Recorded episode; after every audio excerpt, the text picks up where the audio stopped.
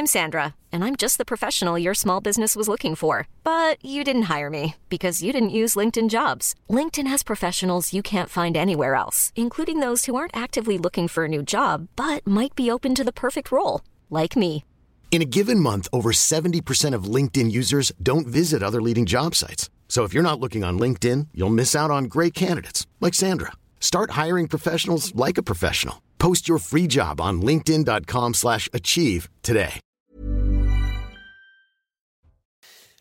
Bonsoir à tous, ravi de vous retrouver comme chaque soir en direct sur CNews sans aucune interruption jusqu'à minuit pour euh, débriefer les grands faits d'actualité du jour. Tatiana Renard-Barzac est parmi nous ce soir. Bonsoir, chère Tatiana, journaliste politique. Jean-Claude Dacier, évidemment, comme tous les mercredis. Bonsoir. Bonsoir, président, expert en... peu président, tout le monde sait pourquoi je vous appelle président. Mais je vous appellerai toujours président, ancien président de l'Olympique de Marseille. guérir un peu, mais bon. Mais c'est pas grave, je le garde moi. Chroniqueur politique également, bien sûr. Michael Sadoun, expert en politique publique. Pierre Gentillet, de l'autre côté de la table. Bonsoir, cher Pierre, avocat. Les équipes CNews, Karim Abric, comme tous les soirs. Bonsoir à vous et Johan Usaï du service politique. On a beaucoup, beaucoup de thématiques à évoquer euh, ensemble. C'est un événement, c'est un symbole fort, c'est historique. Le Sénat s'est donc prononcé ce soir. L'inscription de l'interruption volontaire de grossesse dans la Constitution a été soumise au vote des 348 sénateurs en, début de soirée et les élus de la Chambre haute ont voté en faveur de l'inscription dans la Constitution de la Ve République du droit des femmes à cette euh, IVG. Michael Dos Santos résume cette soirée et ses débats au Sénat. Ce soir, le Sénat a écrit une nouvelle page du droit des femmes. Ce vote est historique. Après trois heures et demie de débat, le Sénat a validé l'inscription dans la Constitution française de la liberté de recourir à l'IVG. Dès l'ouverture de séance, Éric Dupont-Moretti met la pression sur les parlementaires. Les Françaises, les Français nous regardent et attendent que nous soyons tous collectivement à la hauteur de l'attente populaire, à la hauteur des combats passés, à la hauteur de la vocation universelle de la France. Quelques minutes plus tard, Stéphane Ravier, seul contre tous, défend sa motion de rejet contre la constitutionnalisation de l'IVG. Mélanie Vogel, élue écologiste, prend la parole. Le ton monte. Vous avez un seul mérite. C'est la constance que vous avez à pouvoir nous démontrer que nous avons raison de vous donner tort. On vous a pas empêché de parler. Dans le texte final, l'exécutif prévoit que la loi détermine les conditions dans lesquelles s'exerce la liberté garantie à la femme d'avoir recours à une IVG.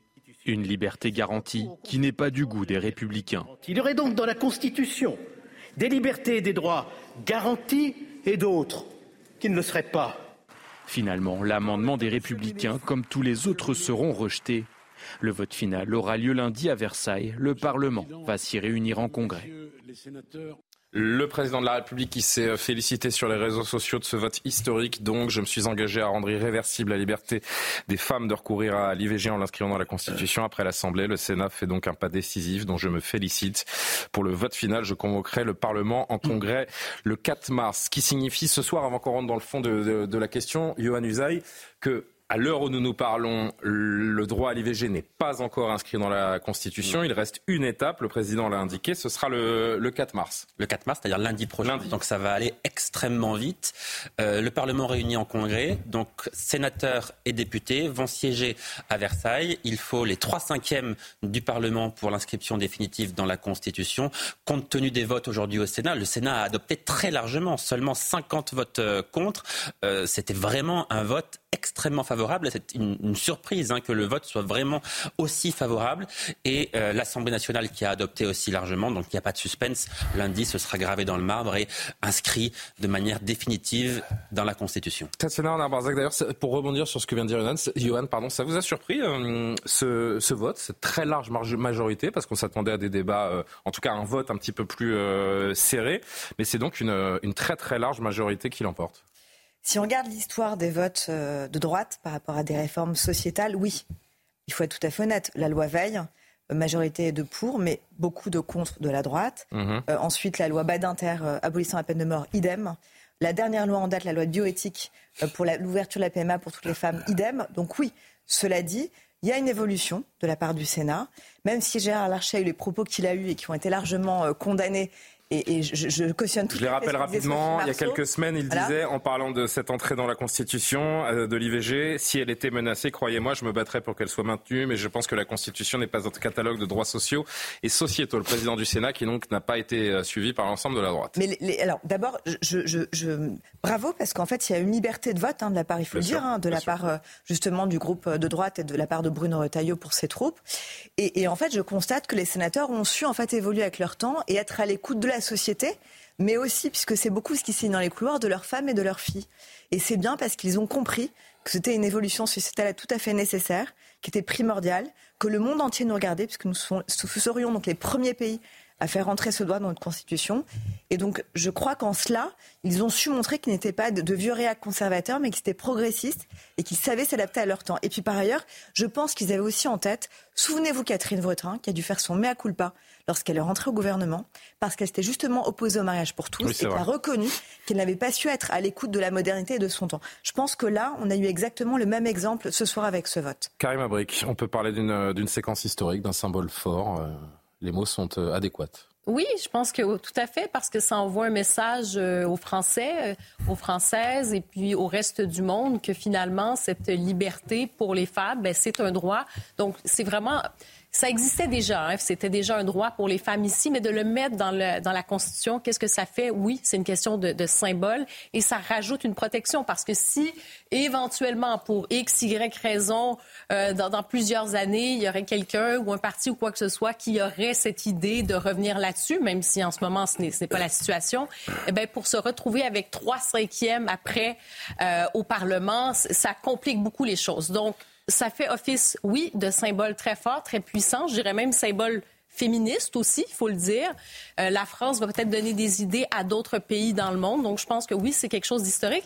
Mais je suis pas si. Et c'est l'idée d'une mesure comme celle-là aussi d'être ainsi précurseur au regard du, reste du monde. Hein. Et peut-être en terminant, je suis mhm. pas si étonnée euh, du, des votes parce qu'on peut dire oui, dans les débats, il y a toutes sortes de choses. Le, vote qui s'est produit, on, a dit qu'il n'y avait pas beaucoup de personnes tellement à droite qui ont voté finalement euh, contre. Moi, je suis pas si étonnée parce que en 1975, c'était une chose. 2024 aujourd'hui.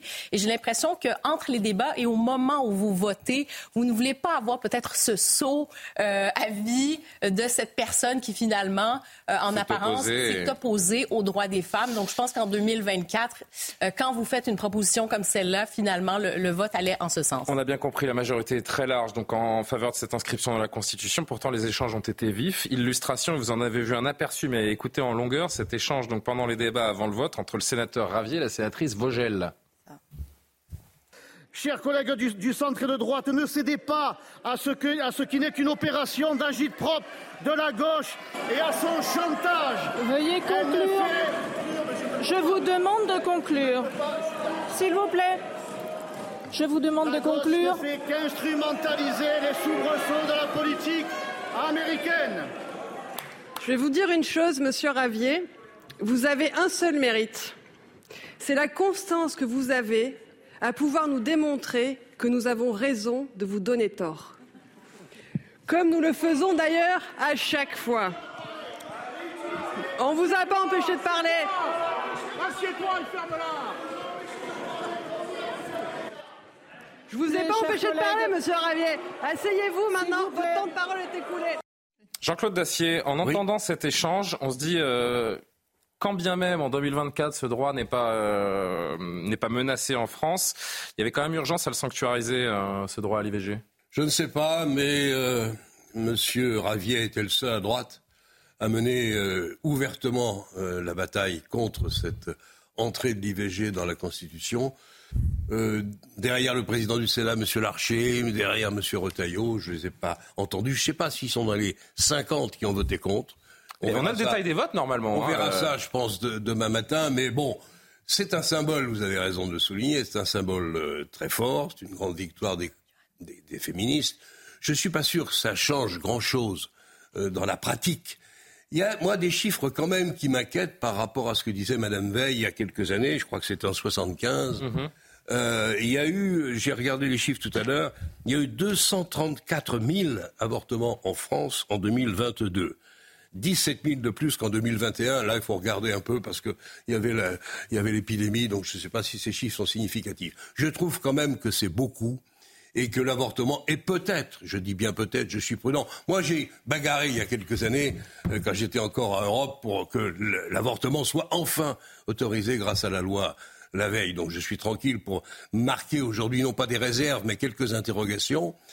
Euh, je ne sais pas si l'avortement, la pratique de l'avortement n'est pas en train, et ce serait dommage, de se banaliser un peu, contrairement à ce ah, que pensait Madame Franchement, je pense que c'est une marge. C'est une marge, ceux qui, euh, honnêtement, prennent l'avortement comme un. Je pense que ce n'est pas quelque chose de neutre et que, bon, voilà. c'est maintenant quelque chose de garanti. Encore une fois, il y aura peut-être le débat à partir de demain, peut-être même dès ce soir, sur la clause de conscience des médecins. Mhm. Est-ce qu'elle subsiste malgré tout, malgré cette entrée de la loi le 5 mars, c'est-à-dire lundi, dans la Constitution? Nous verrons. Ça, c'est un vrai débat.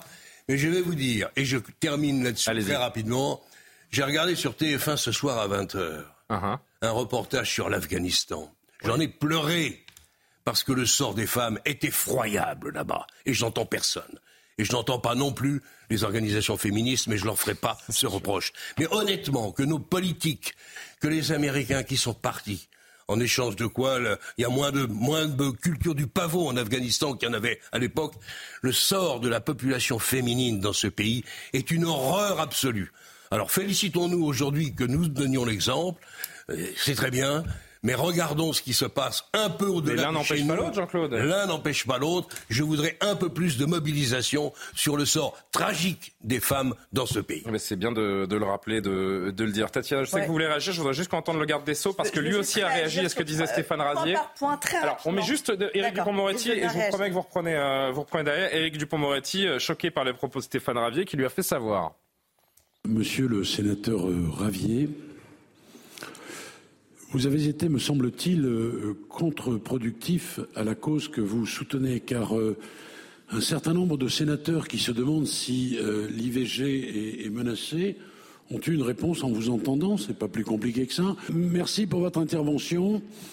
Elle était très utile. Elle illustre qu'il y a encore aujourd'hui des gens qui souhaiteraient s'opposer à l'IVG. C'est la raison pour laquelle il faut protéger l'interruption volontaire de grossesse cette liberté fondamentale pour les femmes. Tatiana Arnard-Barzac, une remarque et puis on fait, on fait tourner la parole. Euh, non, trois, si vous voulez. Alors, trois, si vous euh, voulez. très rapidement. Euh, non, l'IVG n'est pas banalisé, pardon, cher Jean-Claude, mais une femme sur trois a recours, aura recours ou a recours dans sa vie à l'IVG pour des raisons parfois dramatiques et dans des cas parfois dramatiques. Et il se trouve que ça concerne toutes les femmes. Ça peut concerner nos sœurs, nos filles, nos mères. Ça concerne n'importe qui de n'importe quelle catégorie sociale. Et donc, en cela, c'est extrêmement important. Deuxième point, il y a aujourd'hui, ça va rentrer a priori, je l'espère, dans la Constitution avec ce vote du Congrès. A priori, il est acquis, il n'y a pas de doute. Euh, et, et c'est une très bonne chose, mais ça, il faut rester vigilant. Pourquoi? Parce qu'aujourd'hui, il y a quand même une difficulté d'accès pour toutes les femmes partout sur le territoire français. Pourquoi Oui, mais le alors, attention, je me permets de reprendre parce que le, constitutionnaliser n'en rend pas un accès plus facile et c'est un travail ça encore et un effort de plus à faire. Il n'y a pas de banalisation non plus pour cette raison parce qu'il y a un problème d'accès. D'accès à l'IVG sur le territoire, notamment dans les zones rurales parce que les, les centres ferment parce que parfois dans certains départements il n'y a qu'un médecin qui pratique l'IVG, voire pas du tout. Vrai. Et parce ah qu'il y a des raisons économiques qui font que certaines femmes ne peuvent pas aller dans des cliniques privées et que parfois il y a des délais d'attente colossaux dans les hôpitaux mmh. et que parfois même certaines, 5000 femmes par an, doivent aller à l'étranger parce qu'elles ont dépassé le Mais j'ai le sentiment que ce sont deux sujets. Non, c'est Sanctuariser l'IVG est un sujet et, qui, fait honneur à la France et, qui se prémunit contre un, futur hypothétique. en revanche, ça ne change rien à l'accès qui est scandale dans ce pays. notre nombre de médecins, Il faudra rester vigilant justement sur ce sujet. Et on parlera peut-être justement de la clause de conscience qui peut aussi être une difficulté d'accès. Et si j'ai l'occasion, je vous explique pourquoi. Et dernière chose, pour répondre à ce que disait, euh, ou plutôt pour poursuivre ce que disait euh, Jean-Claude, oui, il y a 47 000 femmes dans le monde, chaque année selon l'OMS, qui meurent à cause d'IVG qui sont non médicalisées parce qu'elles doivent le pratiquer dans la clandestinité absolue. Je pense aussi à nos grands-mères qui devaient le faire avant, à notre époque, dans des, dans des voitures avec des, des épingles à nourrice. Voilà. Pierre Gentil. Je rappelle juste ça. Et donc je dis combien c'est en effet absolument essentiel. C'est pour ça que la loi Veil a été une bénédiction, c'est une évidence. Et une avancée certaine. Euh, Pierre Gentil, en effet, euh, le, 28, euh, d'ailleurs je sais plus, on est le, oui, le 28 février 2024, le droit à l'IVG n'est pas remis en cause en France. Personne ne peut dire le contraire. Il y a tellement de remises en cause à travers la, planète que le signal envoyé, euh, persistons à le dire, est, un signal fort et tout à l'honneur de notre pays. Mais attendez, quel est le but ici? Euh, on bah, fait du droit un droit essentiel. Un droit fragile. Attendez, j'ai pas encore commencé. Ah, mais vous posez une question. Donc. Non, mais je pose une question, je vais faire rhétorique. Comme on a compris. vous voyez. Euh, non, mais c'est-à-dire que on, on, fait du droit en France avant tout pour l'espace français, pour les Français. Après, le message au monde. Bon, écoutez, si vous voulez, on a vu ce qui s'est passé aux États-Unis, mais je veux quand même vous faire un petit rappel.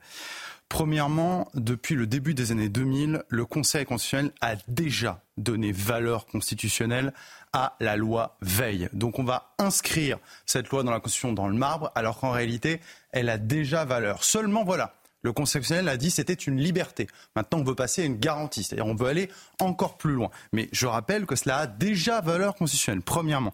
Deuxièmement, moi, c'est ce qui me chagrine en tant que juriste, c'est que la Constitution, on va finir par oublier ce que c'est. La Constitution, excusez-moi, ça a été dit, je crois, dans les débats parlementaires, euh, c'est pas, ça doit pas être un, un catalogue, si vous voulez. La Constitution, avant tout, avant toute chose, c'est la loi fondamentale qui fixe les règles d'organisation du pouvoir en France. C'est ça la Constitution. Mmh. Depuis une cinquantaine d'années, nous voyons depuis 71 que la Constitution devient mais un fourre-tout général. Peut-être aussi parce qu'il y a le droit européen qui, euh, qui a pris un peu de place sur la loi. Donc on dit on va tout mettre dans les tâches constitutionnelles.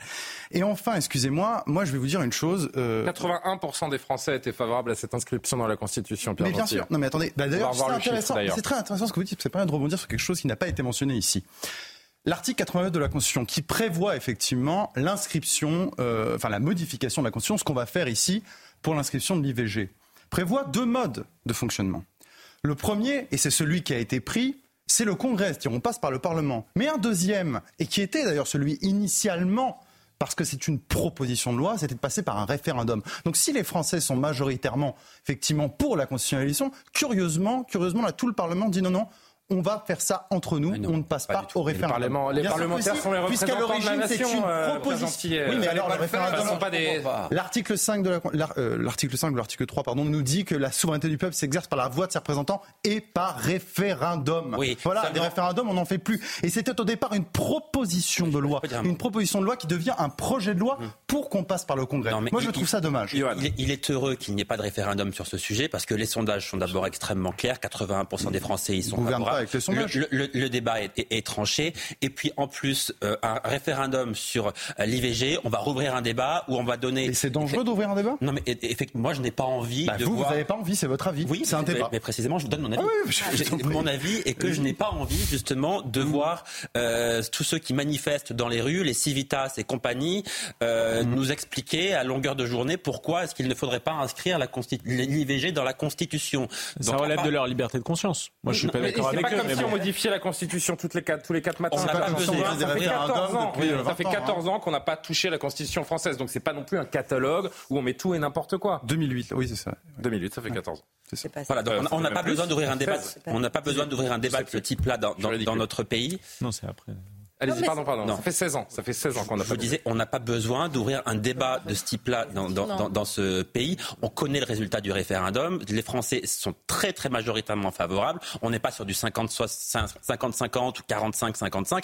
81%, c'est très clair. Voilà, arrêtons de cliver euh, le pays plus qu'il ne l'est déjà. On ne clive pas en demandant aux gens leur avis. Encore une fois. regardez leur avis. Ils sont majoritairement. yeux leur avis, euh, Pierre. Oui, et eh ben écoutez, non mais attendez, à ce moment-là, vous savez, on supprime les élections et on laisse des sondages pour le premier tour, la présidentielle, le second tour. Non mais encore une fois, je veux dire, ça, ne vient pas d'être fait par, par décret présidentiel. Ce sont les représentants de la nation qui ont voté. Hein. Excusez-moi, c'est quand la dernière fois qu'on a eu un référendum en France? 2005. Ok, ils ont dit quoi les Français à ce qu'on leur a soumis? Oui, mais là, vous, c'est un raisonnement Alors, par Je vous dis une chose, si on veut ici, la question, c'est pas de pour ou contre, c'est une question démocratique. Mmh. D'accord? Si on veut essayer de remettre un petit peu les Français au cœur du pouvoir. Enfin, je vous rappelle quand même qu'on est dans un régime démocratique, dans une république. Je rappelle des banalités. attendez, je comprends on peut passer parfois les députés ne sont pas censés par un référendum. Les sénateurs, je répète l'article de la Constitution.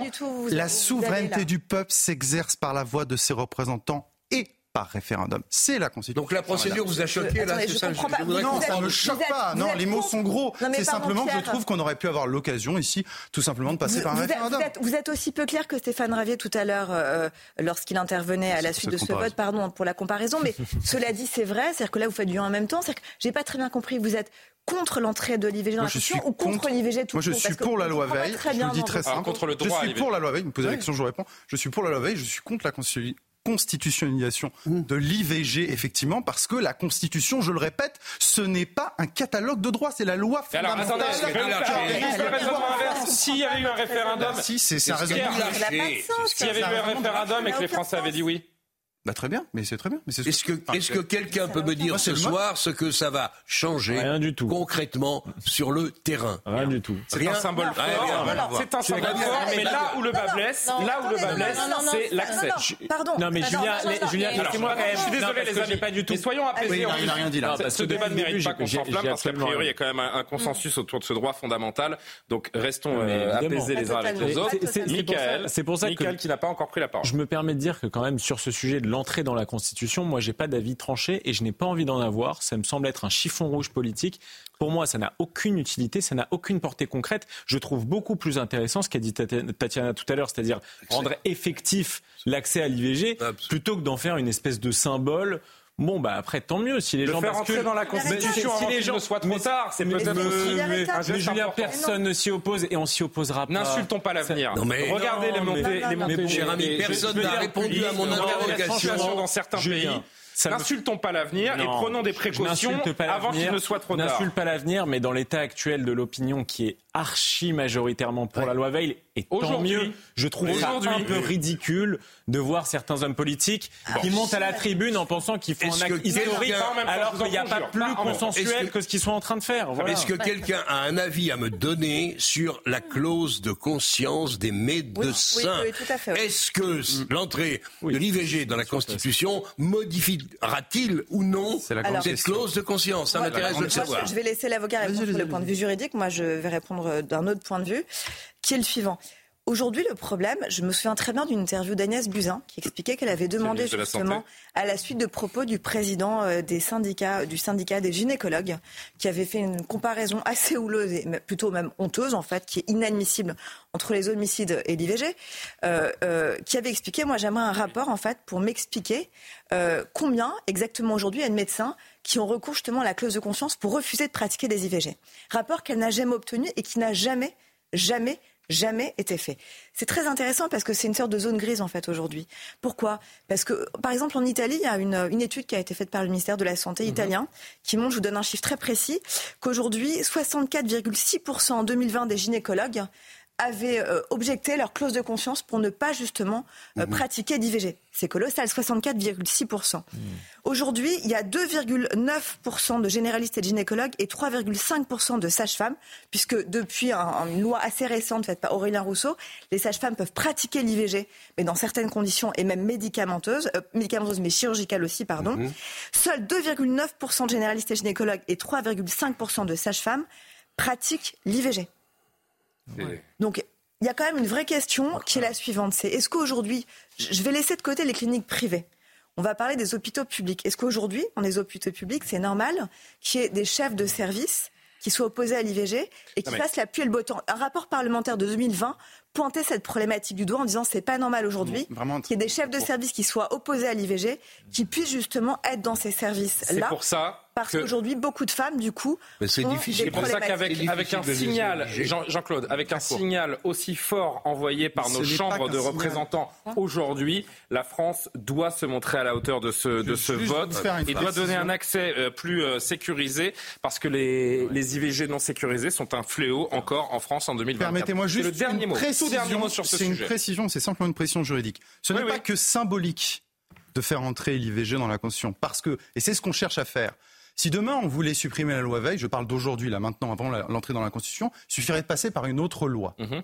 Là, ce qu'on veut quand on l'ancre dans la Constitution, ça veut dire que si demain on fait passer une loi, cette loi sera jugée par le Conseil constitutionnel comme contraire à la Constitution. Eh ben, très bien. Donc ça veut dire que ça donne une valeur supérieure. Non, mais je précise simplement. Ah oui, ce n'est pas que symbolique. Bien sûr. C'est aussi une manière aussi de verrouiller, de verrouiller encore. Et c'est la meilleure nouvelle pour les femmes. Non, mais alors justement, quand, Vraiment, il faut certains, terminer là. quand certains disent ça sert à rien, excusez-moi, ça sert pas non, à rien. C'est- encore. Oui, Non, mais mais c'est ça. nous devons, nous féliciter et être fiers de ce qui vient de se passer. alors. Je n'ai pas eu- ma réponse à la clause de conscience Nous verrons ça la semaine qui vient. On pour verra- on en parlera pour être lundi. tout à fait Bien honnête sûr. Intellectuellement, la clause de conscience ne fait pas tout parce qu'il y a la question des déserts médicaux, la fermeture Bah oui, des là. Et il y a la question aussi des médecins, Suivez-moi, des médecins qui ne pratiquent pas forcément l'intervention chirurgicale Bien mais médicamenteuse pour Bien des sûr. raisons de risque aussi. Voilà. Tout autre sujet, vraiment. Alors là, on saute du coq à l'âne, comme on dit, mais un sujet un peu people. Euh, Jérôme Béglé, bonsoir. Merci d'être avec nous. Bonsoir. Vous nous sortez un petit scoop là pour un Paris Match euh, demain quand même. Il va pas passer inaperçu ce, ce papier, cette interview Paris Match qui sort demain comme tous les jeudis. Alors à la une, vous le voyez euh, au cœur de l'écran, hein, Camilla Parker Bowles, mais c'est le bandeau, c'est en haut à droite que ça se passe. Euh, Jérôme, ce qui nous intéresse là ce soir, c'est que vous avez recueilli les confidences de Tiffaine Ozière, la fille de Brigitte Macron. Elle se raconte à l'occasion de euh, la sortie de son livre Assise. Elle revient 30 ans plus tard sur le scandale provoqué à l'époque par l'histoire d'amour entre sa mère, Brigitte, donc, et Emmanuel Macron. Jérôme, on va lire quelques extraits euh, ensemble, mais d'abord une petite question. Euh, c'est un sujet qui a été longtemps tabou euh, et qu'elle aborde volontiers. Aujourd'hui, elle n'avait que 10 ans quand sa mère, Brigitte, donc, a entamé une relation avec son élève de l'époque, Emmanuel Macron. Alors, on a rencontré Tiffaine Ozière parce qu'elle sort effectivement un livre. On a fait un grand portrait d'elle. Elle parle de sa vie de jeune femme. Elle est née en 1984. Elle parle de sa profession d'avocat. Et elle parle évidemment du moment le plus euh, connu, sans doute, pour les Français. C'est lorsqu'en 1994, elle a donc 10 ans, ses parents se séparent et que sa mère, Brigitte euh, Macron aujourd'hui, qui a 41 ans, commence à entretenir une relation avec euh, un homme qui en a 17. Bon. Et elle dit, elle a cette phrase qui est assez forte, ce n'était pas encore l'ère des réseaux sociaux, mais on était dans une petite ville euh, de province, tout se sait. Elle raconte un peu les médisances, les attaques, les jugements dont elle, sa grande sœur et son grand frère ont été euh, un peu l'objet euh, à cette époque. Je, je, je, lis l'intégralité de ce, ce, passage que vous venez de nous résumer. Une séparation, c'est douloureux. Donc là, elle parle du divorce de Brigitte avec, euh, avec son père, avec le père de Tiffaine, avec une particularité comme celle-là. Donc là, elle parle de la rencontre entre Brigitte et Emmanuel Macron. C'est encore plus douloureux. Et ce que nous avait dit, les médisances, les jugements, les attaques, ce n'était pas encore l'ère des réseaux sociaux, mais on était dans une petite ville de province, Amiens, donc à l'époque. Et euh, tout se sait. On comprend que cette histoire de relation interdite à cette époque et dans une ville comme euh, Amiens, ça a été euh, une vraie source de souffrance pour elle. Et, euh, et, et encore une fois, hein, ce, qui, ce qui nous surprend, c'est qu'elle l'exprime volontiers. Je ne sais pas si elle l'a déjà exprimé d'ailleurs, dans les médias. Comme ça, non. Alors, ça a été sans doute une souffrance, une douleur sur le moment. Maintenant, elle l'a intégré. Évidemment, le temps a passé. Elle a fait une force. Elle dit dans l'interview qu'elle a un père et un beau-père adorés, qu'elle met donc tous les deux sur le même plan. Je rappelle que son père est mort. Son beau-père, c'est donc euh, Emmanuel Macron. Euh, alors, il y a des choses étonnantes. Par exemple, on apprend que, je, je l'ignorais complètement, Emmanuel Macron était dans la même classe que sa grande sœur Laurence. Ah. Et évidemment, de temps en temps, sonnait à la porte euh, l'étudiant qui ne venait pas forcément pour voir euh, sa, sa, sa, sa, copine de classe, mais pour voir peut-être la mère de la copine de classe. Voilà. Mmh. Mais elle a tout à fait digéré ça. Elle en parle euh, non plus sous le coup du choc euh, ou de l'émotion, mais avec comme une jeune femme qui a totalement digéré la chose, qui l'a comprise, qui l'a évidemment accepté, et qui en a fait une force et qui a grandi avec. J'en ai tiré, je lis ce deuxième extrait, euh, Jérôme, j'en ai tiré l'ouverture d'esprit, la volonté d'avancer sans écouter les bruits périphériques et une plus grande tolérance. Je sais que dans ces moments, il faut se centrer sur euh, l'essentiel, malgré les, les peines donc euh, qu'elle traverse à l'époque. Tiffaine Ozière se dit admirative également, dont la manière dont sa mère et Emmanuel Macron, je la cite encore, ont tenu debout ensemble malgré les critiques sur leurs différences d'âge. Aujourd'hui, il y a vraiment une fierté en fait pour elle d'avoir Emmanuel Macron comme beau-père et d'avoir su traverser cette, cette épreuve de l'époque Oui, bah, des couples qui se séparent, même quand les enfants sont en bas âge, ça existe malheureusement très, très, très couramment en France. En revanche, effectivement, l'histoire est particulière dans la mesure où il y avait une grande différence d'âge entre la mère et le père, le beau-père, euh, et que euh, Madame Brigitte était le, la prof d'Emmanuel Macron. Mmh. Mais elle, encore une fois, elle a tout à fait digéré, elle en fait une force. Elle dit que ça l'a construit.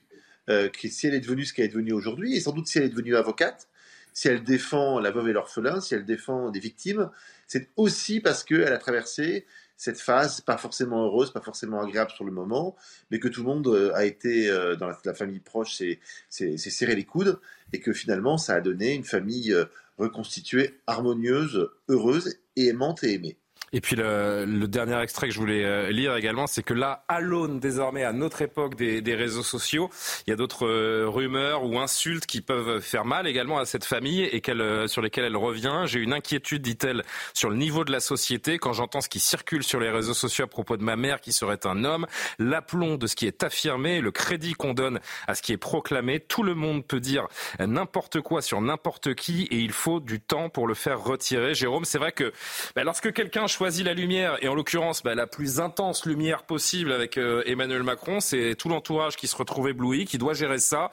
Euh, vous direz que le statut d'Emmanuel Macron l'a rendu, euh, a rendu ce clan plus fort encore? Oui, bah, le statut actuel et puis surtout toutes les, années antérieures.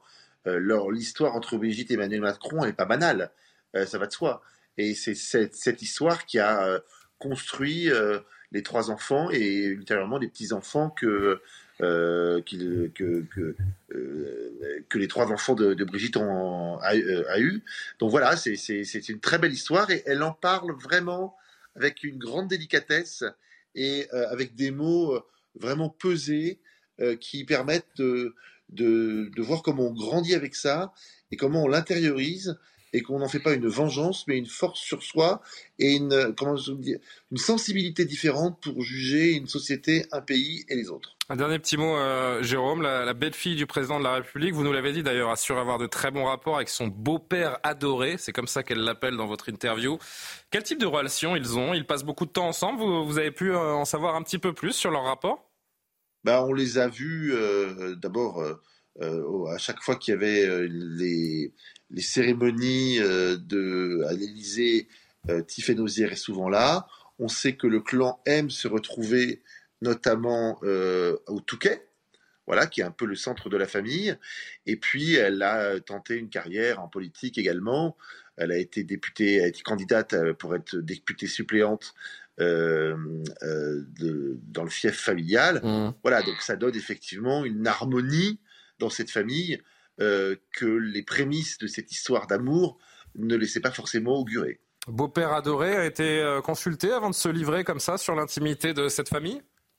Alors, euh, je peux vous dire que le beau-père et la mère ont lu le livre avant publication, évidemment. Parce que le livre, alors vous parlez du livre de, de Tiffen, le livre, qui est un roman, je crois, hein, vous m'arrêtez, mais qui raconte une histoire d'amour avec une très grande différence d'âge entre les deux protagonistes. Hein. Voilà, pas seulement, mais il y a aussi ça. Alors, n'y voyez pas forcément un livre à clé, c'est aussi un livre sur la profession d'avocat et sur euh, euh, ce qui s'y joue. Mais effectivement, le, texte a été relu avant et, je me suis laissé dire qu'il n'y a aucune euh, modification substantielle qui ont été demandées par les parents et beaux-parents. C'est entendu. Merci Jérôme Begley d'avoir été euh, avec nous. Je sais que vous êtes un couche-tôt, hein. vous avez fait l'effort euh, d'être avec nous. Ça, c'est, euh, je saurais m'en souvenir. Si vous s'il y a une rupture de stock de la Pléiade quelque part, vous savez où allez vous servir. Hein. En tout cas, chers amis téléspectateurs. Ouais, il y a de quoi lire là. Hein. On est bien. Très belle bibliothèque. Ah, vous n'avez pas tout lu? Non. ben, vous avez la nuit pour. On se retrouve bientôt, j'espère, euh, Jérôme. Merci beaucoup. Paris Match dans tous les kiosques demain avec cette interview qui fera parler et qui va certainement très bien se vendre, j'en suis sûr, euh, dans les kiosques. Merci beaucoup, bonne soirée à vous. Merci Jérôme, à très vite. Un petit commentaire? Très beaucoup, réalisé par Paris Match. C'est vrai qu'on en apprend un petit peu euh, plus. Rapidement, une leçon de résilience, hein, vraiment.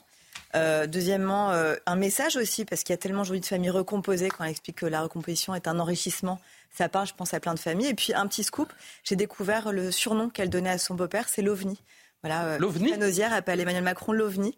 Ah, euh, c'est pas dans le Match, ça aussi Si, c'est ce que j'ai, c'est ce que j'ai lu en tout cas dans les articles qui relatent euh, ah, je l'ai pas vu passer. là et où elle fait cette dédicace dans ce livre, donc à sortir, à paraître, à Emmanuel qui m'a montré que rien n'est impossible. Voilà, je trouve que c'est un, c'est un beau témoignage assez inattendu et, je pense qu'elle a dû beaucoup souffrir en effet parce que les jugements devaient être extrêmement perturbants pour la jeune fille qu'elle était à l'époque Et, donc je trouve que, enfin, chapeau, je tire mon chapeau, bravo. On reparle d'Emmanuel Macron dans un court instant, puisqu'on va évoquer ce sondage qui, euh, les Français sont euh, très largement contre l'envoi de troupes françaises en Ukraine, comme l'a euh, évoqué, il a évoqué cette hypothèse le, président de la République hier ou avant, avant-hier plutôt. Hein, avant-hier. avant-hier.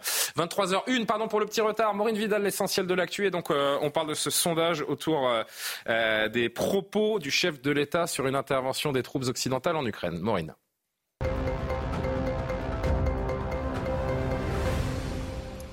Au procès du meurtre d'Éric Masson, ce policier tué par balle en 2021 à Avignon, les partis civils se disent dégoûtés face aux déclarations du principal accusé, Ilias A.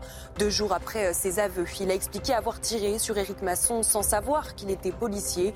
Il le pensait dealer, concurrent, selon ses mots. Une femme centenaire victime d'un violent vol à l'arraché aux Ulysses en Essonne. Les faits se sont déroulés lundi matin sur le parking du centre commercial Ulysse 2. Les agresseurs étaient à bord d'une voiture. Le conducteur est brusquement sorti pour arracher le sac à main de la dame âgée de 99 ans. Celle-ci est tombée au sol et s'est fracturé le bras. Les auteurs ont pris la fuite. Une enquête a été ouverte. Enfin, les députés euh, européens ont adopté la réforme du permis de conduire, mais ont écarté la proposition d'une visite médicale pour l'obtention du permis et son renouvellement tous les 15 ans. Une mesure vivement critiquée, notamment par la France. Plus de 20 000 personnes meurent chaque année sur les routes de l'Union européenne et plus de 160 000 sont gravement blessées.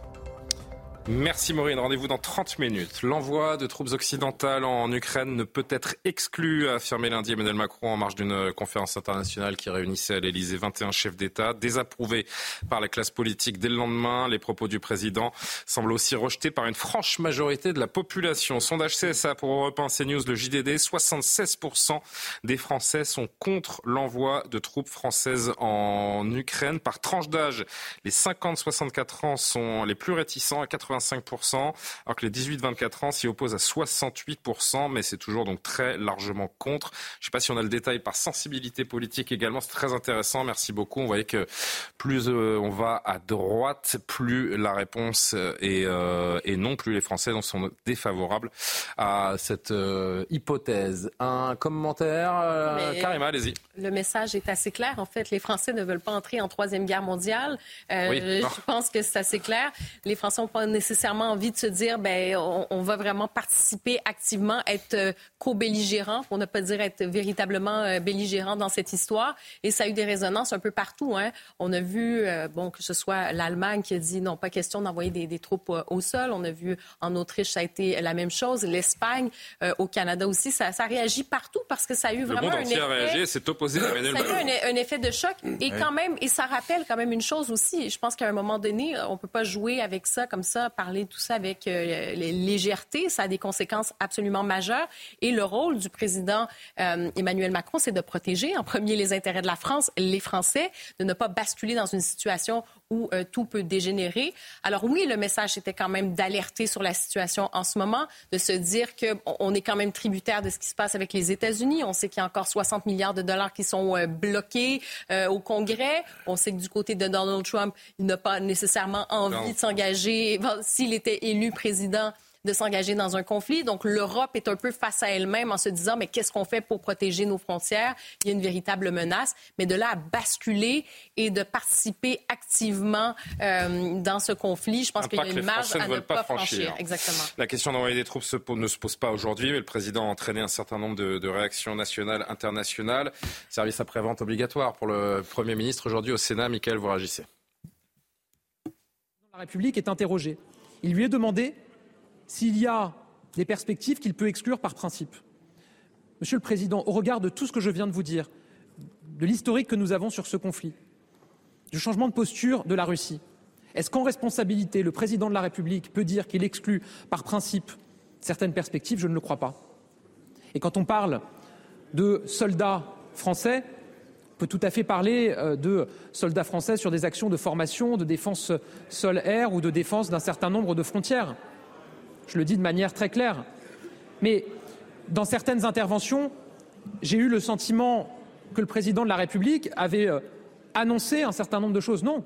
Ce qu'il a fait, c'est qu'il a, en responsabilité, et je le considère très responsable, refusé d'exclure des perspectives, alors qu'à nouveau, si nous avions entendu ce qui excluait des perspectives il y a deux ans, nous ne serions pas aujourd'hui en train de soutenir les Ukrainiens militairement et probablement que les Ukrainiens n'auraient pas survécu à l'agression russe comme ils le font héroïquement depuis deux ans. Il sort les rames. C'est brillant, mais euh, il rame. Non, je non, non, non, Désolé de vous dire que je trouve ça, pas ça particulièrement brillant. Euh, on ne demande pas au président de la République ce qu'il pense profondément de l'intervention des troupes françaises en Ukraine. À au président, au Premier ministre. À, ce compte-là, euh, qu'il n'exclut pas non plus l'envoi de la bombe nucléaire, si on va jusque-là. Mais au bout d'un moment, il fait une déclaration en public sur la potentielle intervention de troupes mhm. françaises et occidentales en Ukraine, alors qu'il n'a pas le soutien des Français, pas le soutien de la classe politique. C'est rare qu'il y ait une telle unanimité. Rare qu'il y ait une telle unanimité. Il a consulté personne, pas le soutien des, partenaires européens, pas le soutien des États-Unis. Donc c'est très simple, ça ne se fera pas. Et si l'objectif c'était d'envoyer un message de communication de guerre à Poutine, et eh ben aujourd'hui Poutine c'est plus que jamais que le camp occidental est désuni sur cette question. Donc maintenant, le message a été non seulement totalement inconséquent et irresponsable, mais en plus très inefficace sur le plan de la communication de guerre. Écoutez Jean-Luc Mélenchon également. Je suis, comme la plupart des observateurs bien informés, consterné. Consterné. ah bah oui, la politique étrangère de la France euh, est faite de dérapages incontrôlés, d'annonces fantasques, comme euh, ouvrir le parapluie nucléaire sur toute l'Europe. Alors restons sur cette annonce-là. Pourquoi un dérapage? mais Monsieur Gindre, euh, sérieusement, vous me demandez pourquoi c'est un dérapage? Oui, je pense que vous allez me répondre sérieusement. Oui, bien sûr. Ça ferait de nous des belligérants. Jean-Claude Dacier, c'est vrai que c'est quand même le même Emmanuel Macron qui affirmait il y a deux ans qu'il ne fallait pas humilier la Russie. Enfin, je a un moment. Ça s'appelle. Euh, comment ça, s'appelle Comment une grosse, euh, une grosse bêtise. Ouais. S'il était aussi audacieux en politique française, il y a de grosses réformes qui devraient être faites, qu'il l'est en politique étrangère, j'en serais le premier ravi. Hélas, Là, il a fait ce que tu as dit. Bon, je vais pas répéter, mais c'est pas loin du désastre dans la mesure où la Russie, d'ailleurs, a très modérément réagi. Le spectacle de la division européenne leur est offert sur un plateau. Alors ensuite, le Premier ministre a fait ce qu'il a pu pour essayer de dire mais non, on va mettre des mécanos, on va mettre des gens qui sont des spécialisés. Il a fait ce qu'il a pu. Décidément, je dirais que le président de la République n'aide pas son nouveau Premier ministre entre la crise agricole et, et la crise internationale aujourd'hui il a du mal à s'installer. Gabriel Attal ramasse les miettes un peu derrière, les, derrière, la vaisselle cassée de court, Macron. au salon d'agriculture. c'est un petit peu ça, ouais. L'image est bonne. Il a quelques difficultés. On verra comment il, s'en sortira lorsque l'orage sera passé. Mais décidément, le mois de février est un désastre pour le président de la République. Ouais, euh, les Français qui se sont réveillés, c'est vrai, le lendemain de cette déclaration, avec l'impression d'une fuite en avant. Euh, si vous n'avez pas euh, vraiment les connaissances, si vous n'êtes pas l'observateur éclairé qu'est Jean-Luc Mélenchon, par exemple, extrêmement bien informé, vous dites attendez, là, le troisième Guerre mondiale, qu'est-ce qui se passe? Je vais acheter des pâtes parce que c'est vrai. c'est, ils vont faire des réserves de papier toilette. Euh. C'est vrai qu'il y a eu deux temps en fait dans cette affaire. Il y a d'abord eu la stupeur. On l'a appris, je crois, le soir. Lundi soir, ouais. C'était pendant le soir info qu'on l'a appris. C'était un peu la stupeur, et puis la stupeur a laissé place au ridicule comme d'habitude, enfin comme souvent, si je vais être indulgent. Euh, c'est-à-dire que concrètement, euh, nos partenaires européens ont dit niet, si j'ose dire. Euh, il n'est pas question, effectivement, euh, d'aller livrer une guerre sur le sol ukrainien. Et puis, effectivement, par ailleurs, euh, il y a aussi, accessoirement, ce qu'on pense en France et ce que pensent les Français, qui sont assez peu consultés sur cette guerre, qui sont assez peu consultés sur la question des livraisons d'armes, pardon. Parce que la co-belligérance, on peut jouer, on peut danser sur un pied et sur l'autre. Enfin, depuis deux ans, on est clairement beaucoup plus d'un camp que de l'autre. Alors, c'est très difficile d'articuler. c'est très difficile d'articuler un discours de au départ ce qui semblait être celui d'Emmanuel Macron, d'arbitre, euh, un peu d'arbitre des élégances, voyez-vous, et puis aujourd'hui, de fait, être quasiment dans une co-belligérance. Enfin, c'est compliqué. Là, on arrive dans un stade qui est un, on pourrait arriver dans un stade qui est un stade effectivement dangereux, qui serait celui d'envoi de troupes. Mais encore une fois, tout ça, c'est un engrenage. Hein. Pardon, excusez-moi. Hein. On a commencé avec euh, des vivres, après des armes, euh, après quoi, peut-être, des, je sais plus si on a envoyé des avions. Enfin bref, des chars en tout cas, c'est certain. Euh, heureusement, on n'a pas franchi ce niveau-là, mais il faudrait peut-être faire attention et puis aussi accessoirement écouter. mais personne ne soutient la position affichée par le président de la République. Personne même ne comprend ce qu'il a voulu faire. Yohann Usaï, une réaction. Et après, je vais vous faire voir, je vais vous faire lire, parce que vous parliez de bêtises de la part du président de la République. Je crois que c'est Jean-Claude qui l'a dit. Enfin, peu importe.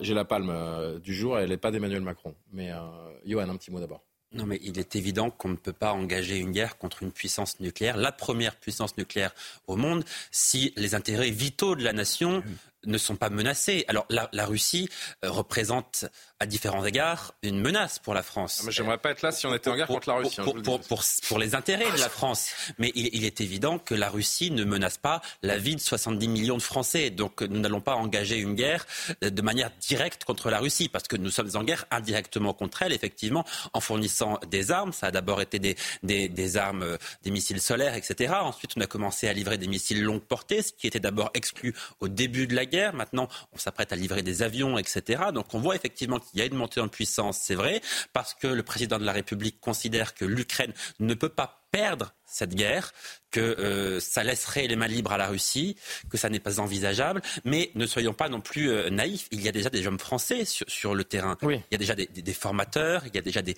des démineurs qui y sont de manière officieuse. D'ailleurs, Emmanuel Macron, quand il le dit, nous ne pouvons pas exclure d'envoyer des troupes française ou européenne de manière occidentale, occidentale de manière officielle. Mmh. Donc il, il, il le sous-entend déjà en oui. réalité qu'il y a déjà des hommes français sur le terrain. Le monde entier a priori donc est contre la ligne euh, tenue par le président de la République, sauf un homme, Bernard Kouchner. Ah oui. Je ne sais pas ah, si vous avez vu les déclarations. Et, et 25 ancien, des Français quand même. Ancien Attendez, ministre des Affaires étrangères, oui. Je suis favorable à des troupes au sol, peut-être à la frontière. Ce n'est pas facile à dire de déclencher la guerre pour son propre pays. Ça va coûter des sacrifices. Il est fidèle à, la, non mais, à sa ligne de politique quelle, étrangère. Non mais quelle légèreté non. Quelle légèreté Je sais pas. Surtout euh... que Monsieur était favorable à l'intervention de, de, des, troupes, des, troupes occidentales euh, à l'époque en Irak. Ah oui, oui. Ah oui c'est ce que je dis. C'est des gens qui ont fait des erreurs toute leur vie et qui continuent n'y a-t-il pas un moment où il faut dire, savoir après une carrière politique, euh, éviter de prendre la parole sur des sujets comme celui-là Tatiana n'a rien dit encore sur ce sujet. Moi, j'ai pas, j'aurais pas un avis aussi tranché en réalité. Je, bon. Sur les mots de Bernard Kouchner Non, non, non, de façon générale et, et, voilà. Euh, je trouve qu'en fait, bon, d'abord, j'étais un peu ahurie par le service après-vente qui a essayé de faire s'efface tes journées pour le coup. Le patron du Quai d'Orsay à l'Assemblée, je vais quand même vous citer cette phrase ah oui. assez ahurissante. En fait, euh, le président aurait voulu parler de nouvelles actions de soutien à l'Ukraine, comme par exemple de démi du déminage, du cyber, de la production d'armes sur place. Et en fait, c'est une présence sur les territoires sans franchir le seuil de belligérance. Rien ne doit être exclu. Bon, quel est le seuil de belligérance en fait euh, en l'état? Mmh. Si en fait on a les hommes, les hommes. C'est vrai que c'est une position qui est indéfendable.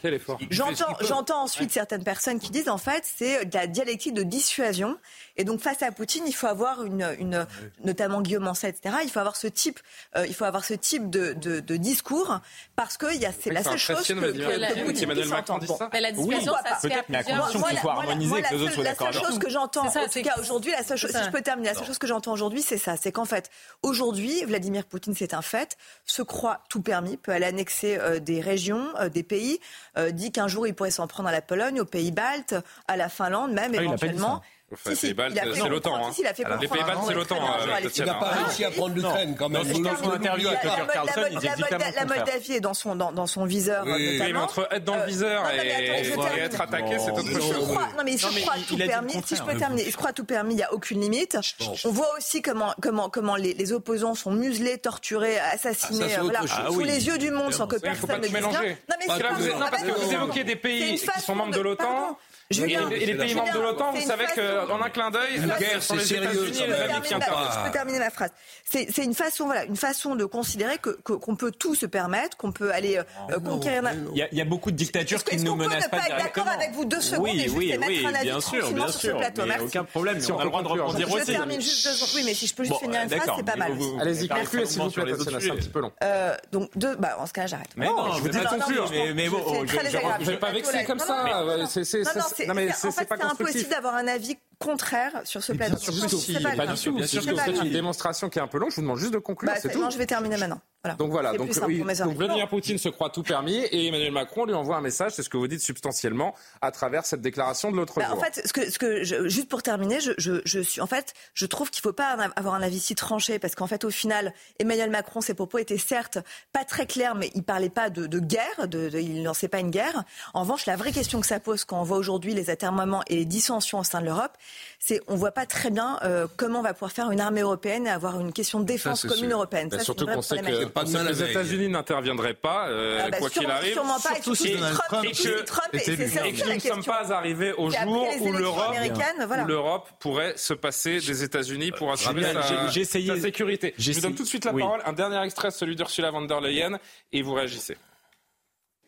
La menace de guerre n'est peut-être pas imminente, mais elle n'est pas impossible. Il ne faut pas exagérer les risques de guerre, mais il faut s'y préparer. Et cela commence par la nécessité urgente de reconstruire, de reconstituer et de moderniser les forces armées des États membres. Ce faisant, l'Europe devrait s'efforcer de développer et de fabriquer la prochaine génération de capacités opérationnelles permettant de gagner des batailles et de s'assurer qu'elle dispose d'une quantité suffisante de matériel et de la supériorité technologique dont nous pourrions avoir besoin à l'avenir.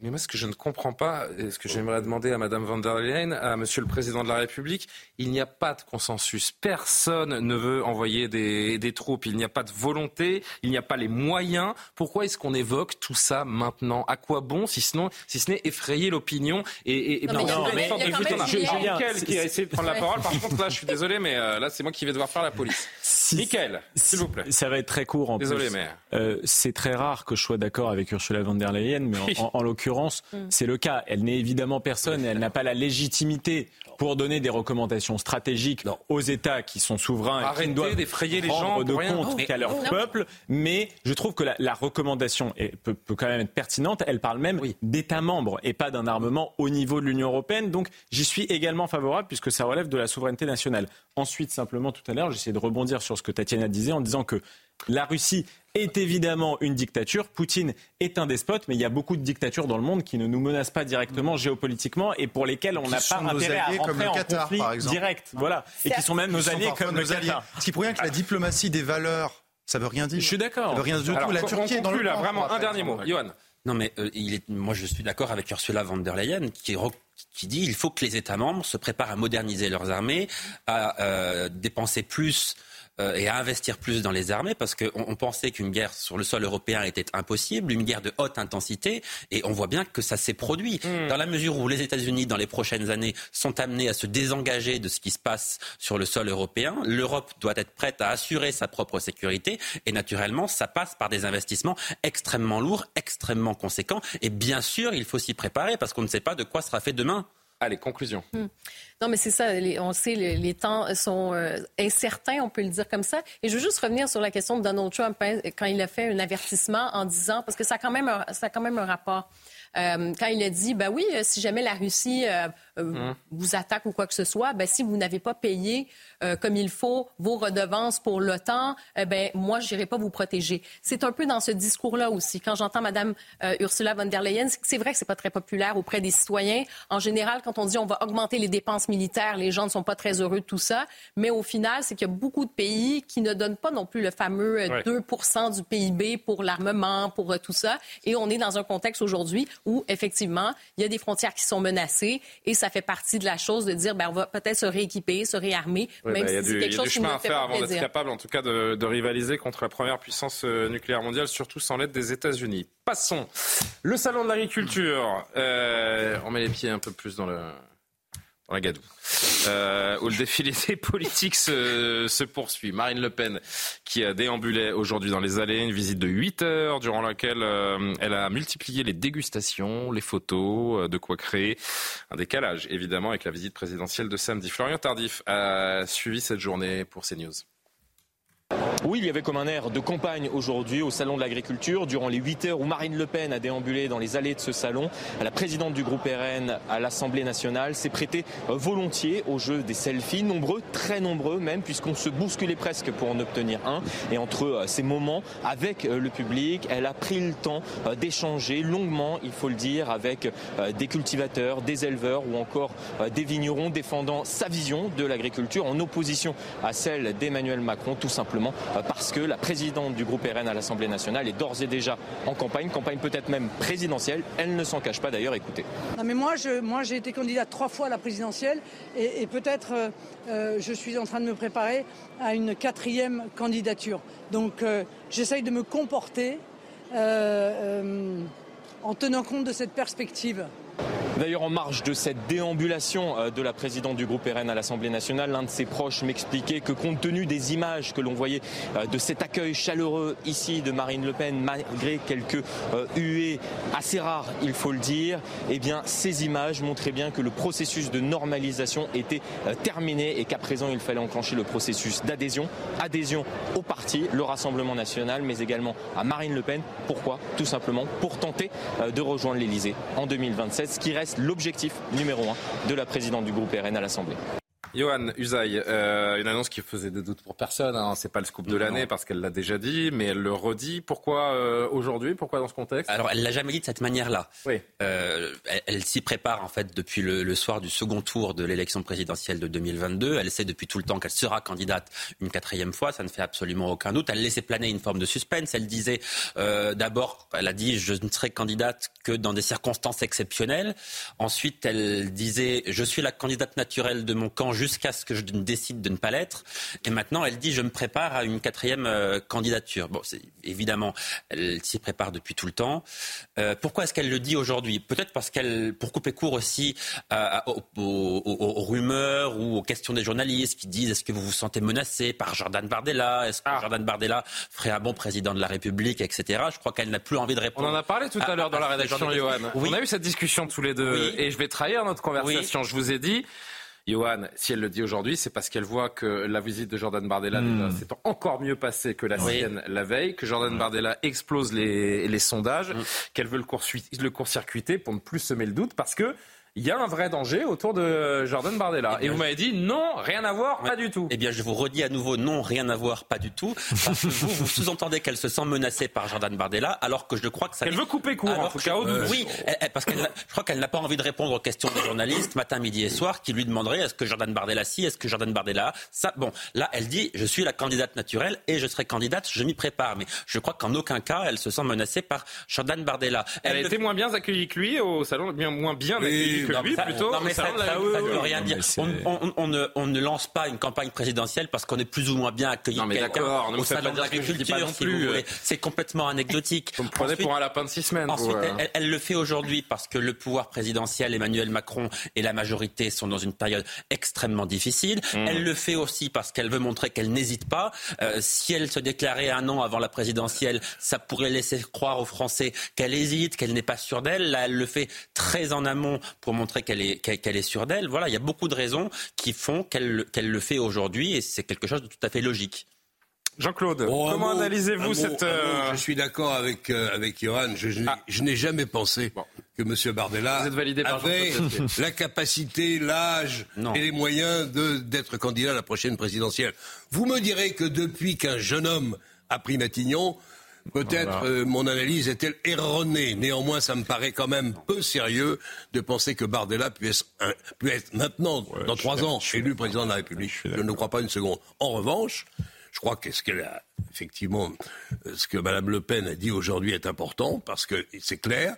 On avait un petit doute quand même D'abord, il y a toujours un problème juridique qui fait qu'elle peut être interdite de se présenter. aussi. Mmh. C'est peut-être ça qu'elle le fait. On va voir si ça recommence. Si l'affaire Fillon recommence, ça m'étonnerait, mais enfin, on verra bien. Elle le fait peut-être pour se mais prémunir. Elle sera donc candidate pour la quatrième fois. C'est déjà la preuve d'une très grande ténacité. Et donc, le président de la République actuel ne s'y trompe pas. Il en a fait déjà l'adversaire numéro un. Euh, voilà, maintenant c'est dans trois ans. Il va se passer tellement de choses. Que l'eau va couler sous les ponts. Que l'eau, oui, coulera entre autres sous les ponts. Donc nous, nous aurons l'occasion de reparler de tout ça. Mais elle est candidate, on le sait, c'est officiel.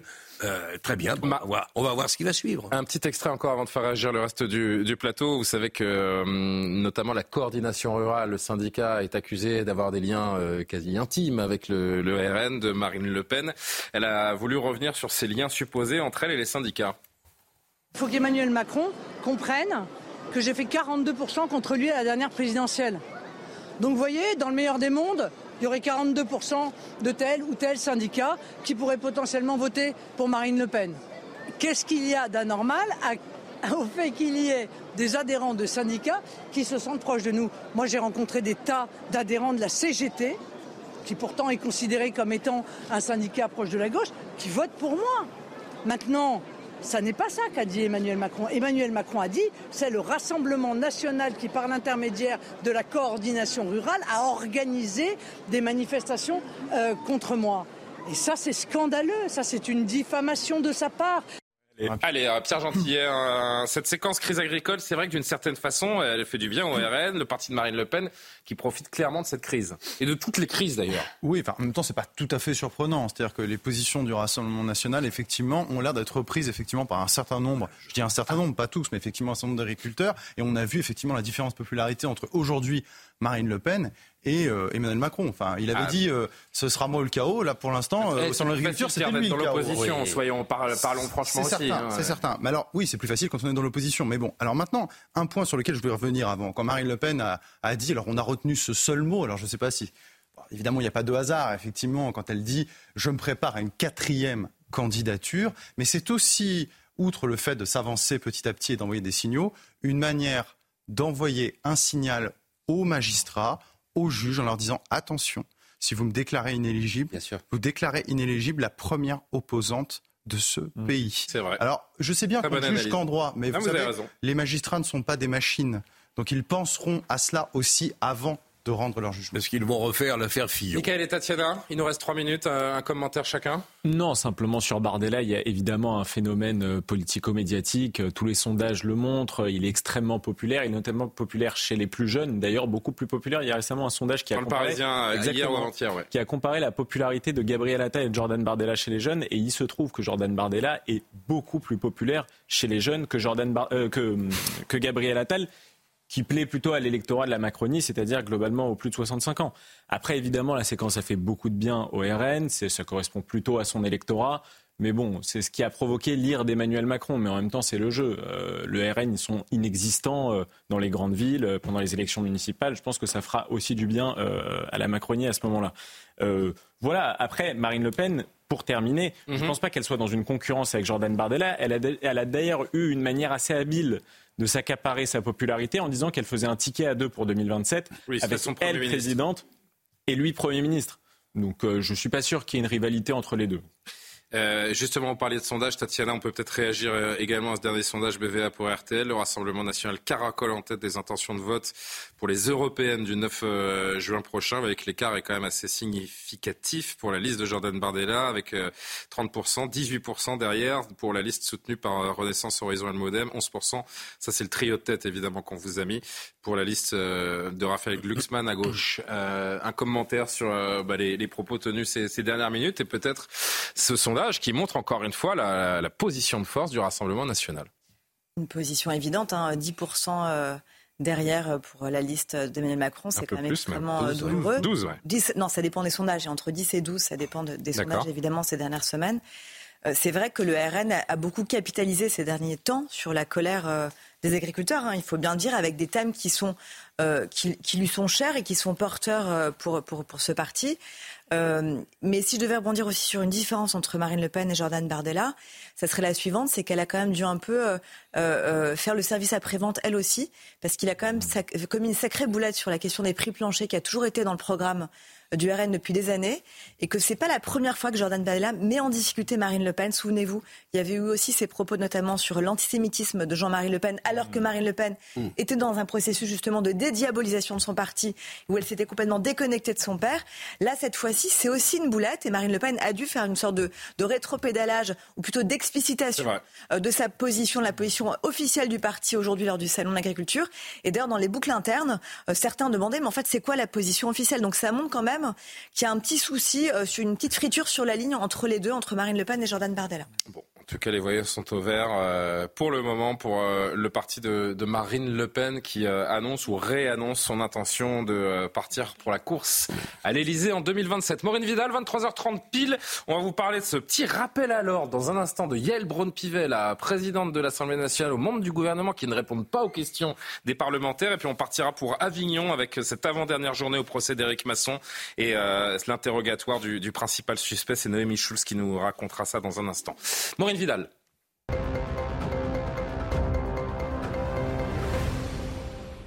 Le Sénat approuve l'inscription de l'intervention volontaire de grossesse dans la Constitution, un vote historique sur les 339 votants. 267 ont voté pour et 50 contre. Prochaine étape, le Congrès à Versailles, où les parlementaires se prononceront dès lundi pour inscrire définitivement l'IVG dans la Constitution. 76% des Français contre l'envoi de troupes militaires françaises en Ukraine. C'est le résultat d'un sondage CSA pour CNews, Europe 1 et le JDD. Après la, la polémique qu'a provoqué Emmanuel Macron en mentionnant l'idée d'envoyer des troupes occidentales en Ukraine. Côté Europe, la présidente de la Commission européenne Ursula von der Leyen a proposé d'utiliser les bénéfices tirés des avoirs russes gelés pour financer des équipements militaires pour l'Ukraine. Enfin, la SNCF enregistre un bénéfice de 1,3 milliard d'euros en 2023. Les résultats financiers de l'entreprise sont positifs pour la troisième année consécutive. En 2022, la SNCF avait enregistré un bénéfice record de 2,4 milliards d'euros. Les efforts payent, s'est réjoui le PDG du groupe Jean-Pierre Farandou. Merci beaucoup, Maureen. Avant de retrouver Noémie Schulz à Avignon, je vous le disais, euh, non pas pour le procès d'Éric Masson, j'ai dit euh, n'importe quoi, le procès du meurtre d'Éric Masson, et chacun aura vraiment euh, bien corrigé. la présidente de l'Assemblée nationale, regardez ça, qui a été obligée de rappeler à l'ordre, non pas les oppositions, aujourd'hui dans l'hémicycle, ou, ou, hier plutôt, mais le gouvernement. Non, c'était aujourd'hui, pardon. Aujourd'hui, autant pour moi. La raison, donc, les ministres ont une fâcheuse tendance à ne pas répondre aux questions des parlementaires. Exemple, donc, avec cet échange entre une députée euh, LR et une secrétaire d'État. Regardez.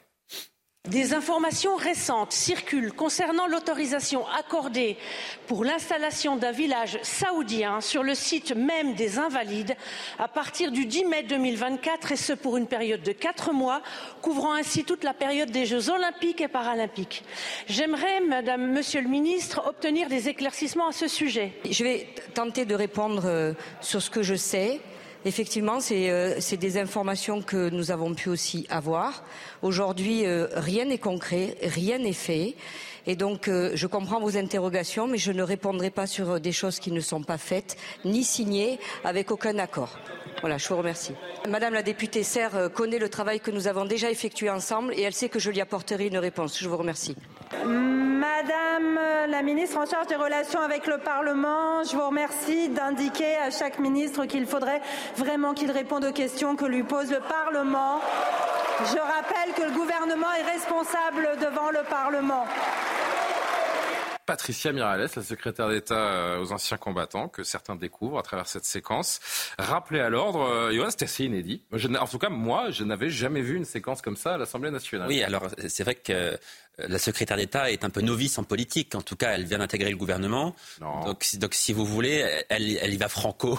Elle dit non, non, je ne répondrai pas à la question. Donc, c'est quand même un peu surréaliste parce que Gaël Brun-Pivet, effectivement, a raison de dire. Elle aurait pu être un peu plus habile. En non, mais le, gouvernement est responsable devant le Parlement. Et c'est vrai qu'entre 2017 et 2022, euh, les gouvernements successifs l'avaient complètement oublié. Ils avaient une majorité très large à l'Assemblée nationale. Ils se croyaient un peu tout permis pendant cinq ans. Là, il y a une majorité relative. Ça change un peu les choses, mais régulièrement, le ministre de l'Intérieur, quand on l'interroge sur les chiffres de la délinquance, sur les chiffres de la sécurité, ne répond pas aux questions. Mmh. Et mais là, il y a les Brun Puvet, peut-être un petit peu moins prompt à rappeler à l'ordre ministre de l'Intérieur, là où avec la eh secrétaire d'État aux anciens combattants, c'est peut-être un petit peu plus facile. Eh bien, il ferait mieux de rappeler à l'ordre le ministre de l'Intérieur, par exemple, mais il n'est pas le seul, parce que quand on l'interroge sur des, des choses aussi importantes que la sécurité, que l'immigration, et qu'il ne répond pas du tout et qu'il met même en cause les oppositions, eh bien, je, je, trouve que ça n'est pas responsable et que c'est même contraire à la Constitution parce que le gouvernement est responsable devant le Parlement. Ça, c'est quelque chose qui est constitutionnel. En l'occurrence, cette question, c'est sur euh, l'extension du village olympique euh, avec un stand pour l'Arabie Saoudite qui devrait se poser euh, pour quelques mois sur la pelouse des, des Invalides. Donc, c'est pas une question existentielle, en effet. un petit commentaire de Amy Schulz nous attend à Avignon. on va y, on va y aller. D'abord, cette question, a priori, donc, n'était pas, n'était pas destinée, mais plutôt pour le ministre des Armées. Et donc, en son absence, elle a dû, comme on dit ici, coller. Et donc, ça montre, ça montre à quel point aussi, du coup, euh, euh, les questions ne sont pas forcément soumises. Donc, elle n'avait aucune idée, en effet, de la réponse. Hein, il faut être tout à fait honnête. Et puis, elle commence, donc elle débute. Non, non, non, mais attendez, elle dit, elle dit, je suis informée. Oui, non, mais elle dit, je suis informée, donc elle peut avoir une réponse plus poussée quand même. Là. Cela dit, ça montre quelque chose, je trouve, de plus profond euh, euh, au sujet de, de, de ce qui se passe ces derniers temps, ces derniers mois, ces dernières années au sein de l'Assemblée, qui sont de plusieurs ordres. D'abord, euh, pour qu'il n'y ait pas de vote de confiance, que Elisabeth Borne et Gabriel Attal considèrent qu'il n'y a pas besoin d'avoir un vote de confiance par peur de ne pas avoir le vote nécessaire, euh, ça montre quand même combien aujourd'hui euh, on, fait fi justement de ce que représentent justement les députés et, de combien ce que dit exactement Yael Braun-Pivet, le gouvernement est responsable de rendre des comptes devant justement l'Assemblée nationale les, députés qui représentent le peuple. Première chose et deuxième chose, petite anecdote, mais il y a aujourd'hui une question sur la réforme des, des QAG, parce qu'on appelle ça comme ça dans notre jargon journaliste, question gouvernement. Il y en a une d'abord parce qu'on est revenu à deux questions gouvernement mardi et mercredi avec un, délai euh, très raccourci, 1h15 le mardi, 45 minutes le mercredi. Et Gabriel Attal a même dit qu'en fait il souhaitait, il était prêt à ce qu'aujourd'hui les questions du gouvernement dans les, dans les mois qui mmh. viennent ne lui soient destinées qu'à lui, c'est-à-dire que ce soit le seul à répondre. Ah. Proposition qui avait faite d'ailleurs la présidente de l'Assemblée nationale à Elisabeth Borne à l'époque, qu'elle avait refusé. Et pourquoi pas genre de Du coup, ça pourrait éviter cela. Et c'est ce qui se passe par exemple en Grande-Bretagne. Bon, bah écoutez, on verra si les QAG sont ça réformés. Ça ne déplaira pas au Premier ministre. Qui... Ah ben non, il est habile. la communication. C'est vrai, un peu mieux que Madame Miralles, donc on a découvert euh, sur CNews ce soir. Deux jours après les aveux du meurtrier du euh, policier Éric Masson. Ce matin, la cour d'assises du Vaucluse se tournait à nouveau vers Ilias Akoudad pour un interrogatoire approfondi. Le premier depuis le début de l'affaire où il a accepté donc d'expliquer ce, geste qu'il avait toujours nié et de livrer donc sa, version des faits. Noémie Schulz, je le disais, qui nous attend à, Avignon. Euh, qu'est-ce qu'on retient de cet interrogatoire qui était particulièrement euh, attendu euh, à la veille hein, du, dernier jour de ce procès oui, l'interrogatoire du, suspect. Hein. Je vous rappelle Yass Akoudad est toujours présumé euh, innocent, même s'il est passé euh, aux aveux. Vous l'avez dit lundi après-midi. Ce matin, effectivement, son interrogatoire a, duré entre 3 et, et 4 heures. J'ai fait le con, j'ai voulu faire le beau. Voilà à quoi tient la mort d'Éric Masson. Ce matin, Ilias Akoudad a expliqué que ce 5 mai 2021, il est sorti de chez lui avec une arme parce qu'il a des différends avec des individus du centre-ville d'Avignon. Il répète qu'il ne savait pas qu'Éric Masson et son collègue étaient policiers. Si j'avais vu un brassard, jamais je ne me serais arrêté. Pourquoi aborde-t-il la victime lui demande le président. Pour moi, c'était des dealers.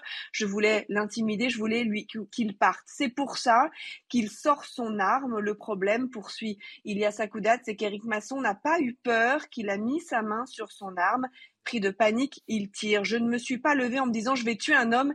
Je n'ai pas voulu ce qui s'est passé. Dans la salle remplie de collègues, d'amis d'Éric Masson, des policiers, euh, en grande majorité, l'agacement est perceptible. Rien dans la version donnée euh, par l'accusé ne convainc non plus les proches de la victime, pas plus que ses excuses, ses excuses présentées en toute fin d'interrogatoire. J'ai honte. Tous les jours, je pense à Éric Masson. J'y penserai jusqu'à la fin de mes jours. Dans leur plaidoirie, les avocats euh, des proches du policier ont pointé du doigt une pièce mal jouer une récitation apprise par cœur. C'est ainsi qu'ils ont euh, analysé euh, les déclarations d'Ilias Akouda. D'Éric Masson ne méritait pas de mourir, a conclu maître expert, l'avocat euh, des parents d'Éric Masson. Ses parents attendent que vous rendiez la justice, que vous disiez ce qui s'est passé, et cela peut-être, peut-être seulement leur permettra de trouver un, de semblant d'apaisement.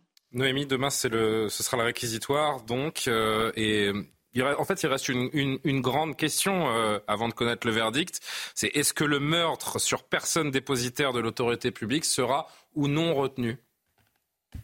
Oui, c'est vrai que c'est la question, c'est l'enjeu de, de, ce procès, de ce verdict. Et Ilias Akoudat savait-il qu'Éric Masson et son collègue étaient policiers quand il les a abordés? Alors on l'a dit, lui, il a répété qu'il l'ignorait, que sinon il n'aurait jamais engagé la conversation avec eux, qu'il pensait avoir affaire à des dealers. À l'inverse, Romain R, le binôme d'Éric Masson, a dit sa conviction d'avoir été clairement identifié comme fonctionnaire de police. Alors pourquoi ce point est-il essentiel? La peine encourue reste la même, c'est la perpétuité parce que l'accusé, parce qu'Ilias Akoudad agit en état de récidive légale. Sinon, il aurait pu espérer une peine moins lourde euh, si euh, la circonstance aggravante de, meurtre sur personne dépositaire de l'autorité publique euh, tombait. Mais pour la famille d'Éric Masson, au-delà de la question de la peine encourue, il est très important que la cour d'assises reconnaisse qu'Éric Masson a été tué parce qu'il était policier on peut écouter peut-être à ce sujet euh, Maître Expert.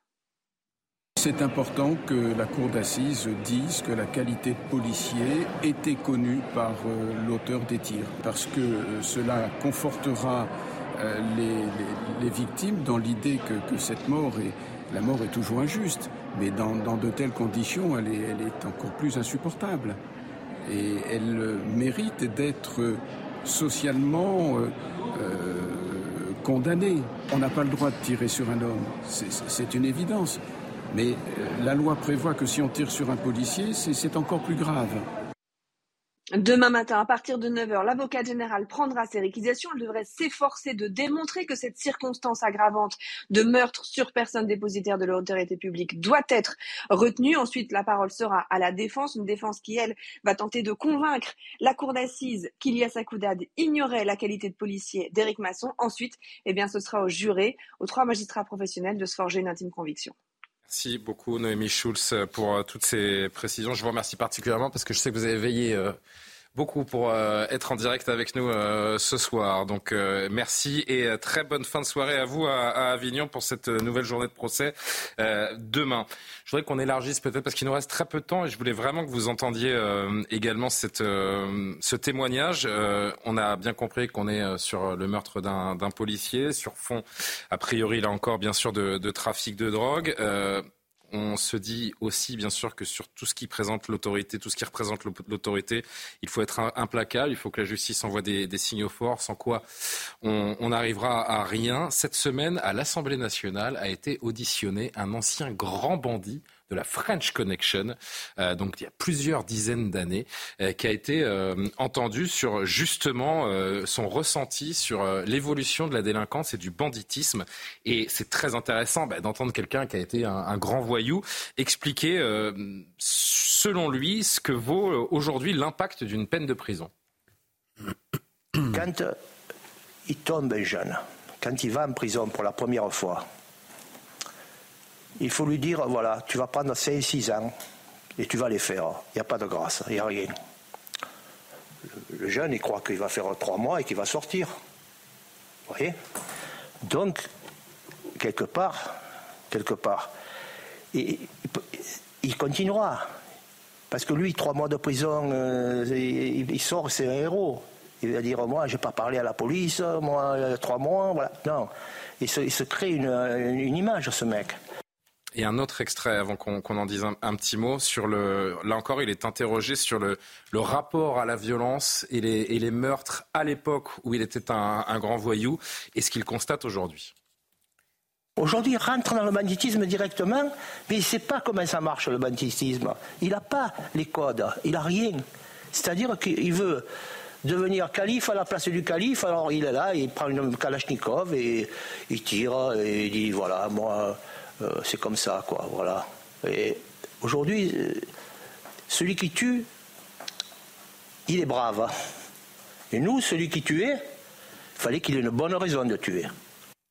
Très intéressant ce qu'on vient d'entendre et l'évolution de cette, le monde violence. Et, la délinquance et le banditisme a changé en quoi En 30 ou 40 ans. C'est vrai que la French Connection, les Américains sont venus faire du business en France. On avait un problème gigantesque à l'époque. Bon, ça s'est bien terminé, même s'il reste encore des traces considérables à Marseille, hélas, avec le trafic de drogue. Mais moi, je, je dis juste un mot après avoir écouté ce monsieur. Je crois, comme lui, à l'exemplarité de la sanction. Bien sûr. Et si on a un problème, c'est justement avec notre politique pénale qui est trop souvent euh, alors c'est toute une philosophie, je ne vais pas en faire des heures, mais c'est toute une philosophie que nous, que nous avons depuis fort longtemps, qui fait que la prison est réputée criminogène et que moins on en fait, mieux ça vaut. Il serait peut-être temps de, réfléchir à une, autre, façon de penser. Je, je crois et je maintiens que vis-à-vis -vis de cette délinquance qui devient insupportable, où on tire sur les flics comme si on tirait sur un moineau, la sanction est exemplaire. Parce qu'aujourd'hui, et on, l'a bien compris à travers ce, témoignage, peut-être vraiment un dernier commentaire sur, 30 secondes, les trafiquants ne reculent devant rien. Et c'est vrai que le témoignage de cet ancien grand voyou mhm. qui semble désabusé face à la violence mhm. euh, actuelle est assez édifiant. Et ce qui me marque dans son propos, c'est le côté euh, démocratisation du crime. Et c'est la dimension sur laquelle je voulais insister, c'est l'extension du domaine du trafic. On a vu récemment une extension évidemment dans le recrutement, parce qu'ils recrutent de plus en plus jeunes. Ils se servent notamment beaucoup des mineurs isolés. On a vu des rapports sur ça. Euh, la, préfète des Bouches-du-Rhône, je crois, euh, en, parlait il n'y a pas si longtemps. Elle parlait aussi d'un risque de déstabilisation de la République. C'est pour dire à quel point ces micro-narco-États font maintenant peser de vrais risques sur l'ensemble du territoire. Euh, et évidemment, notre lâcheté, notre laxisme, et notre manque parfois de moyens, je pense notamment à l'ouverture de nouvelles places de prison, encourage l'évocation.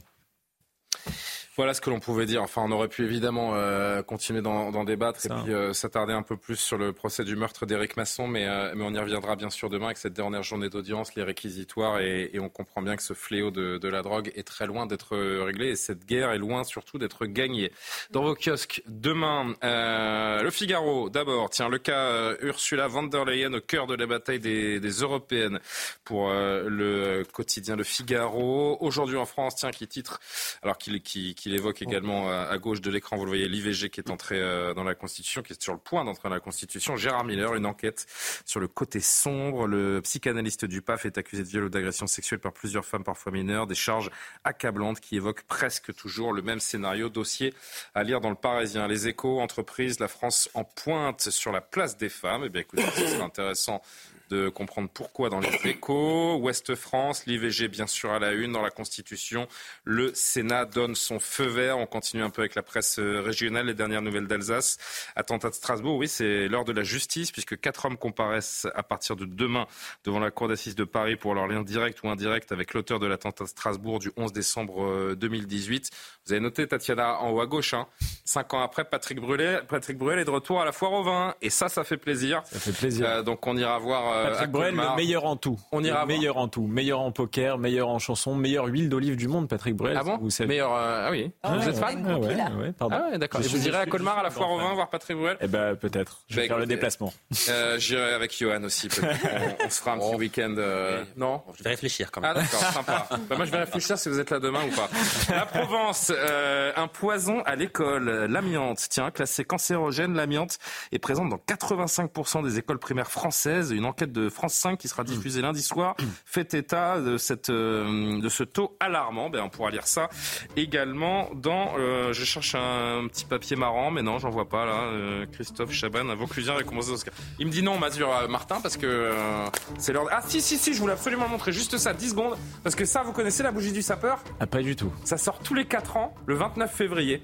Ça sort une fois tous les 4 ans, Ah, le c'est 29 marrant. février. La bougie du sapeur, ça a beaucoup de succès. C'est tiré à 200 000 exemplaires. Quand même. Donc c'est un journal euh, étonnant qu'on qu'on pourra se procurer Actualité, uniquement le euh, 29 février, demain. Euh, la bougie du sapeur. Donc longue vie à la bougie du sapeur qui ne sort que les 29 février. C'est le 12e numéro, donc faut multiplier par 4 les années d'existence. Ça fait beaucoup. 48. Une minute de débord, me dit Martin, qui a les oreilles qui sifflent, et moi aussi. Martin Mazur, Maxime Fer, Coralie Deleplace ont préparé cette émission. Je vous remercie de nous avoir suivis. À demain. L'édition de la nuit est à suivre. Bonne nuit.